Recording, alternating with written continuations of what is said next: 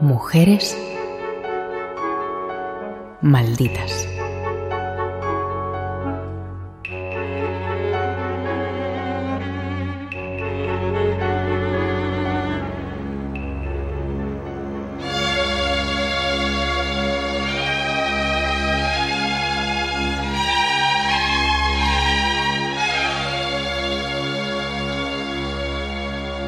Cuando Mariano José de Larra a los 27 años se disparó en la sien protagonizando el suicidio más famoso de la literatura española, dejó tres hijos pequeños que con el devenir de los años tendrían vidas notables. El único varón, Luis Mariano, fue dramaturgo, novelista y libretista de zarzuelas, entre ellas algunas muy famosas, como El barberillo de lavapiés. Adela, una mujer guapísima, tuvo una relación íntima con Amadeo de Saboya y cuando el rey se encaprichó de otra, le amenazó con publicar la correspondencia que habían mantenido. El chantaje se intentó desactivar con una generosa cantidad, 100.000 pesetas de la época, pero Adela era tan guapa como terca y solo una pistola en la cabeza la hizo desistir. Había conocido al monarca a través de su hermana Baldomera, casada con un médico de palacio y aficionada también a los negocios turbios, aunque eso sí, a gran escala. Jordi Corominas, escritor y periodista. Baldomera, que por cierto se llamaba así, no, no está de más decirlo, porque el héroe de la España de entonces era Baldomero Espartero que hoy es más conocido por su caballo, como todo el mundo, como todo el mundo sabe, pero entonces incluso aspiró a ser rey en lugar de Madeo de Saboya cuando llegó el sexenio revolucionario. Cuando su marido tuvo que exiliarse por motivos políticos, comenzó su declive económico y buscó un medio para obtener ingresos. Le fue bien a Baldomera y le fue bien a los hermanos. La, verdad que el, padre era un señor famoso y además pues vivían de forma bastante holgada. Pero, ay, ay, ay, ay, ay. Digamos que, que, la monarquía, la monarquía del sexenio, la monarquía de Amadeo, con Adela de amante, con Baldomera casada con el médico de Amadeo de Saboya, con tres hijos también, invitando al padre, pues bueno, cuando terminó esta, esta monarquía, si, no me falla la memoria, en pues sí, a principios de, 1873, con el rey tomándose una grapa y tomando, tomando el camino hacia Italia, pues cuando terminó esta monarquía, terminó el favor para estas mujeres. Se le ocurrió entonces pedir dinero a cambio de una altísima rentabilidad, muy pronto su fama comenzó a extenderse y medio Madrid iba a buscarla para darle sus ahorros. ¿Quién iba a resistirse a un interés del 30% mensual? Creó entonces la caja de imposiciones. Bueno, como, como tuvo problemas, e, ella pidió, pidió algún préstamo, pero al final lo que vio, mm, tratando con usureros, tratando con, con una serie de personas que, quizá hoy se esconden mejor que antes, pero que siempre han estado presentes en las sociedades, pues lo que vio es que los podía imitar y gracias a su inteligencia podía, digamos, replicar mejor lo que hacían. ¿Qué hizo? directamente mm, generó la caja de imposiciones, que era una, especie de, banco, yo, no sé si podemos llamarlo así exactamente, donde si tú depositabas un duro, al cabo de poco tiempo, por arte de magia, te devolvían un real.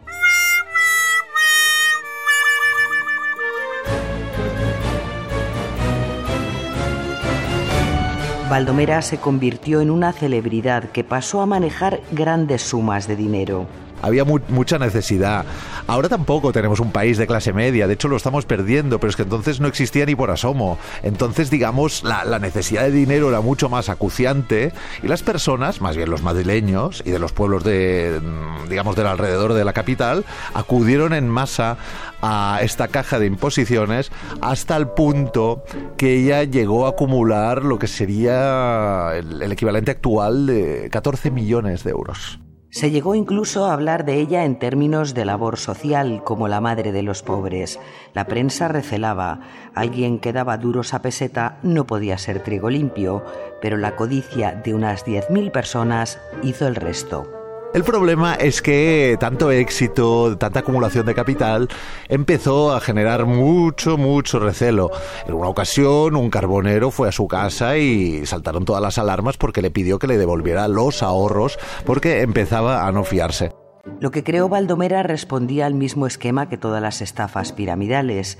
Para que funcione, el negocio debe repetir idéntico procedimiento hasta el infinito, hasta que un día la inyección de nuevos fondos resulta insuficiente para satisfacer todas las deudas.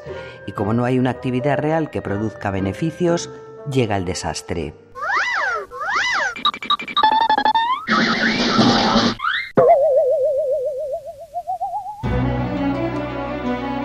Cuando Baldomera se dio cuenta de que era imposible continuar, cogió todo el dinero del que disponía, quemó los libros de contabilidad y los documentos comprometedores y huyó a finales de 1876 al más puro estilo de folletín de la época.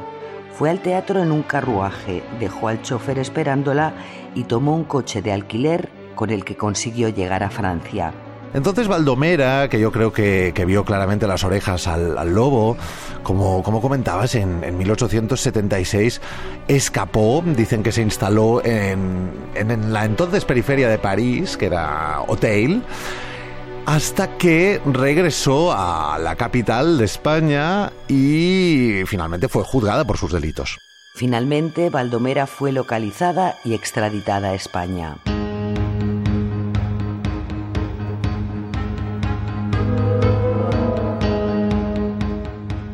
Francia vive bajo, bajo identidad falsa.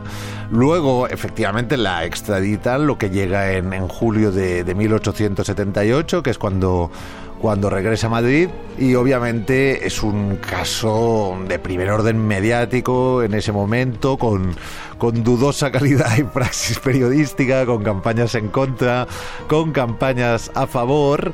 De hecho, hubo mucha gente que era, que era partidaria de Baldomera, yo creo que el apellido también ayudaba, también cierta estela mítica que había generado el personaje, pero bueno, eh, en el juicio eh, ella es muy consecuente y lógica, ¿eh? dice que se marchó porque acabó con menos ingresos que, que pagos, critica todas las informaciones negativas que vertía la prensa contra ella. Mientras en Madrid los afectados no habían dejado de concentrarse protagonizando escenas violentas frente a la casa de imposiciones. La prensa de la época no se puso de parte de ellos, al contrario, los consideraba unos insensatos que no habían sabido cuidar su propio dinero. Y la opinión pública sabía que Baldomera estaba casada y que una esposa no tenía capacidad legal para dedicarse al prestamismo. En primera instancia es condenada a seis años de prisión, de hecho llega, llega a ingresar a la misma. Aquí, aquí surge un movimiento para recoger firmas, pero hay una vuelta de tuerca en toda esta historia. Su condición de casada ¿qué, creaba? Creaba que al final el tribunal, dado que ella estaba casada, era como si no tuviera capacidad de, decidir. Es decir, ella no tenía, al ser casada, repito, capacidad para contratar y los depositantes, por eso mismo, no podían tener la consideración de acreedores.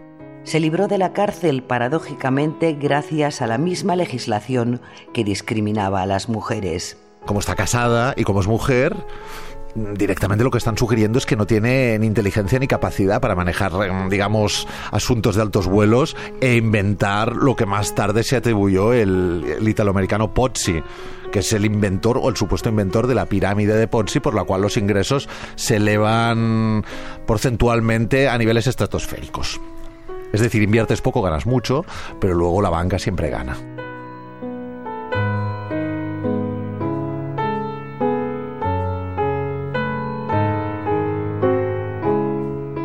De lo que pasó a continuación no sabemos gran cosa. Tal vez fue a vivir con su hermano Luis Mariano y tampoco es descartable que emigrase a Cuba o Argentina para reencontrarse con su marido. Pero sí, nosotros nos decantamos, aparte de que nos gusta más a, nivel narrativo, romántico y todo lo que queráis, por, por unirse, por unirse a, bien a la Antilla con su marido que le había esperado, bien a la Argentina, que es donde murió, y bien ¿Cuál es el problema? ¿Cuál es el problema de esta historia? Seamos claros, cuando se habla de Baldomera Larra siempre nos queda la, proeza, entre comillas, porque, a ver, eh, estamos hablando de esto y, algún oyente dirá, bueno, pero es que están hablando aquí gloriosamente de una estafadora. A ver, no nos equivoquemos, eh, ella es la precursora de, de casos como Gescartera, como Forum Filatélico, como muchos, mm, a ver, como Banesto en el año 93, y como precisamente el código penal de, ese instante histórico la menospreció simplemente por el hecho de ser mujer. No tenías capacidad para inventarte un sistema piramidal de estafa. Pues bueno, Baldomera Larra, hija de gran escritor y quizá más inteligente desde otras facetas que su padre, lo logró. Y ahí queda. Y a partir de su éxito, lo que demostró era la absurdidad de determinadas hegemonías sociales y la absurdidad de tener un código social donde la mujer directamente no existía ni podía inventar ni podía crear.